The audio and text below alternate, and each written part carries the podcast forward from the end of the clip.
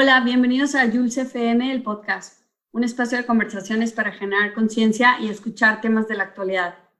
Chicas Latinas. El episodio de hoy se llama Chicas Latinas de Sacramento, Liderazgo en Acción.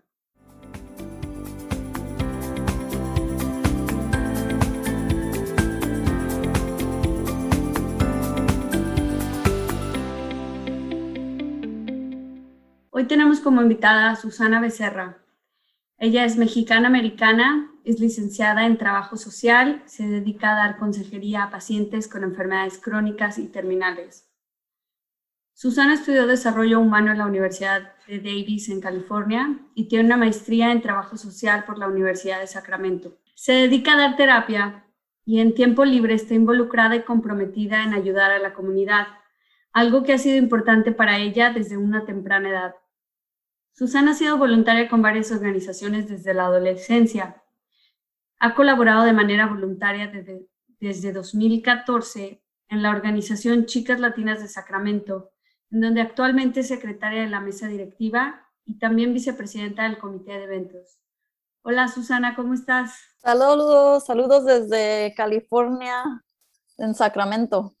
Saludos, yo solía vivir en Sacramento, viví dos veces ahí. Eh, pero no tuve el gusto de conocerte. Y ahora me da gusto conocerte, aunque sea por esta vía electrónica, ¿no?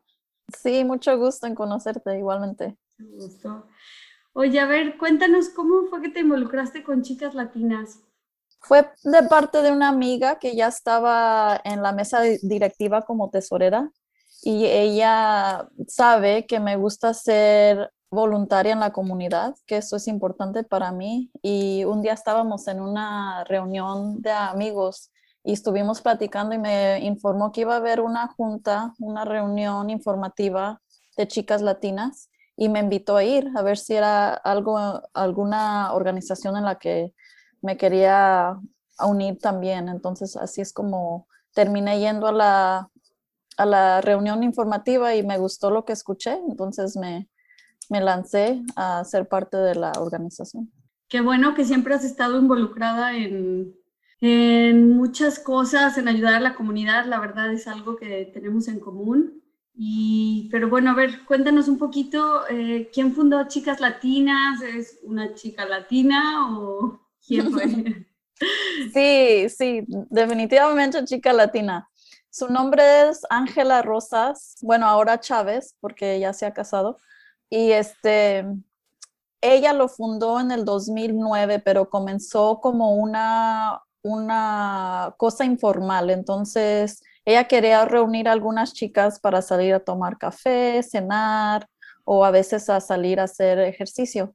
Pero en, esos, en esas reuniones empezaron a charlar y se dieron cuenta que muchas de ellas tenían en común que les gustaba ser voluntarias en la comunidad y tratar de ayudar a, latinos.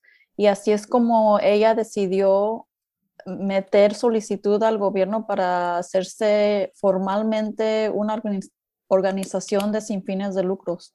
Y eso oficialmente fue en el 2012 donde consiguió ese título. Wow, qué bien. O sea, de ser algo social se convirtió en algo con más sentido. Qué bien, qué bien. ¿Y cuál es la misión en sí de Chicas Latinas? Sí, um, Chicas Latinas busca tener un impacto positivo en la comunidad de Sacramento, especialmente los latinos. Y lo que queremos es mejorar y conectar a la comunidad usando nuestra cultura y nuestra gente para educar, inspirar y de allí crear liderazgo.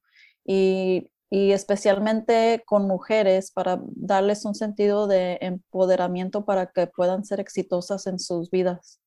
Mm, qué bien, qué bien, qué bien.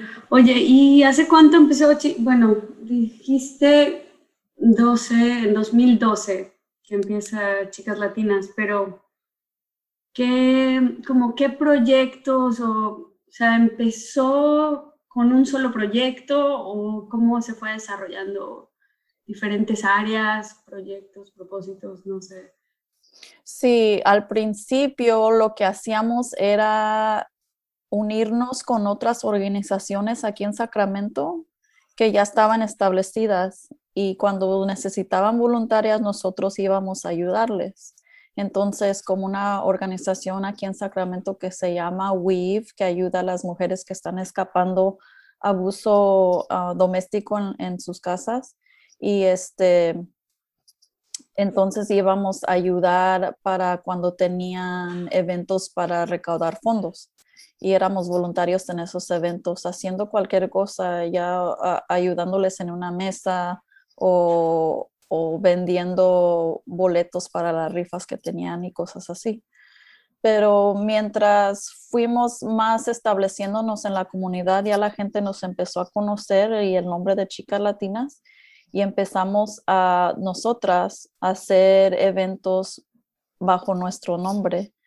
Por ejemplo, ahorita ya vamos en el quinto o sexto año, no, no recuerdo muy bien, pero anualmente recaudamos fondos para comprarles zapatos nuevos a una escuela elementaria en Sacramento, donde todos los niños um, o, el 95% de los niños viven en lo que aquí se considera bajos ingresos.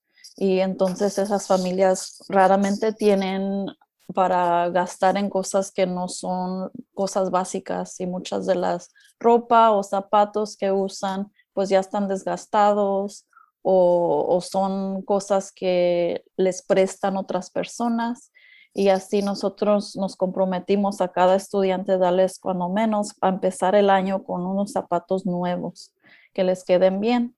Entonces, eso hacemos cada año y escogemos escuelas de más o menos 300 a 500 estudiantes que tengan esos, ese número de estudiantes para poderles dar a cada, cada niño.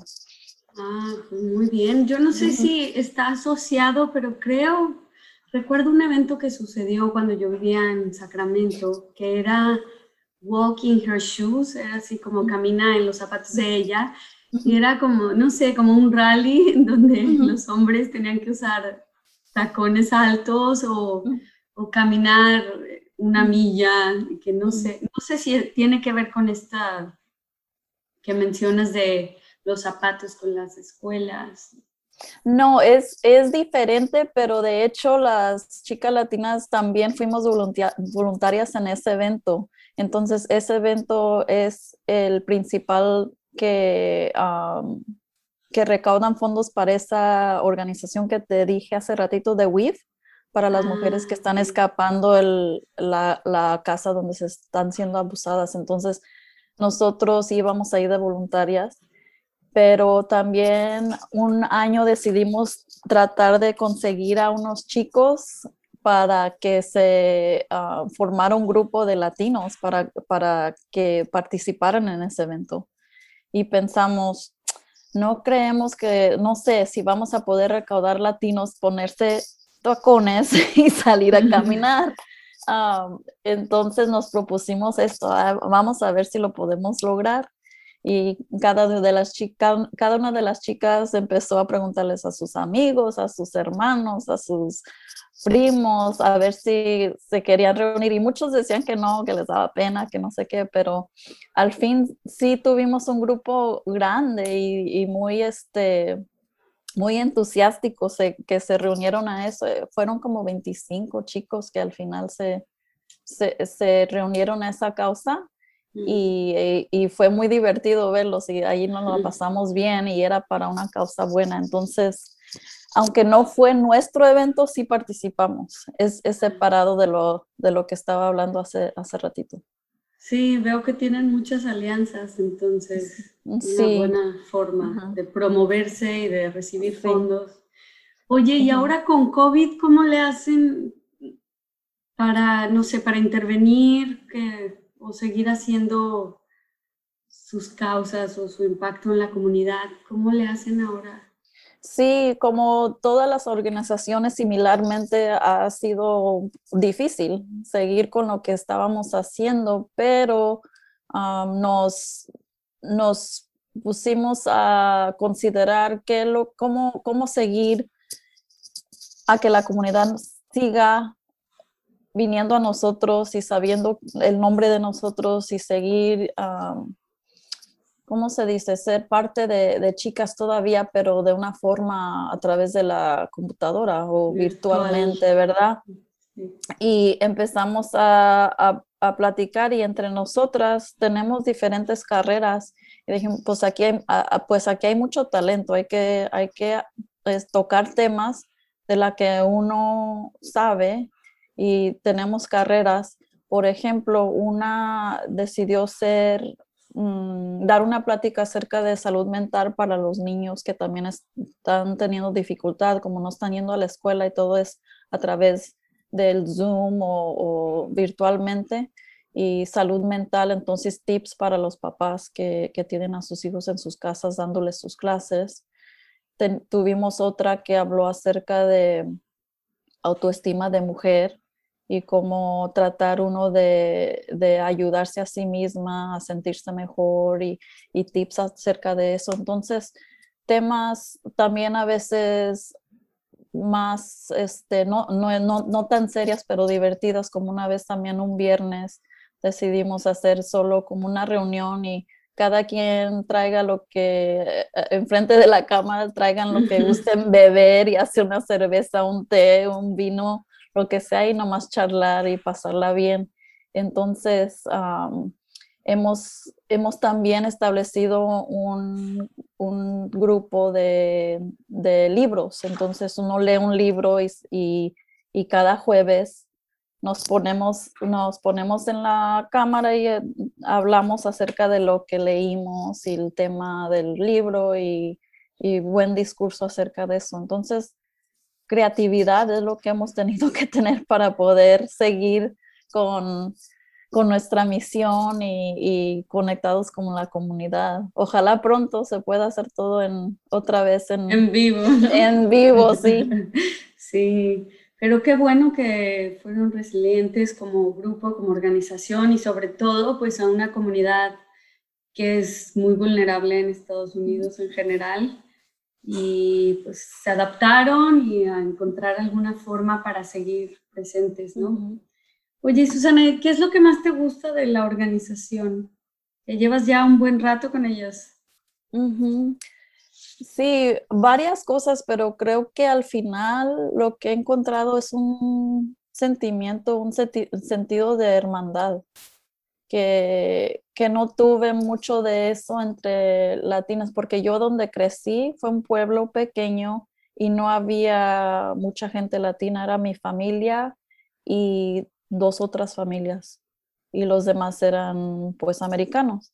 Entonces para mí no tuve ese sentimiento de crecer alrededor de, de latinos y esa cultura que tiende a ser muy, este, muy calurosa y abrazos y entonces como no crecí así, esto es lo que me ha dado Chica Latina, somos como una pequeña familia y nos apoyamos en nuestras metas, ya sea en la carrera que tenemos o, metas que nos personales que nos, que nos proponemos y, y hay unas jóvenes, más jóvenes, otras de, edad ya más avanzadas y consejos acerca de cómo hacerle, cómo le hizo la, señora para llegar a donde está y, nos ayudamos bastante, es lo que me ha gustado. Qué bonito, claro, es básico, sobre todo cuando vives en un país con una cultura distinta, ¿no? Como que siempre tendemos a buscar algo similar o donde nos podamos sentir a gusto. Este, pero bueno, yo admiro mucho lo que hacen y sobre todo que es de manera voluntaria, admiro mucho que están haciendo un impacto que igual para ti es algo pequeño, pero para quien recibe es algo muy grande todo lo que hacen. Y, bueno, eh, ¿qué mensaje le darías a la audiencia ya para concluir este episodio?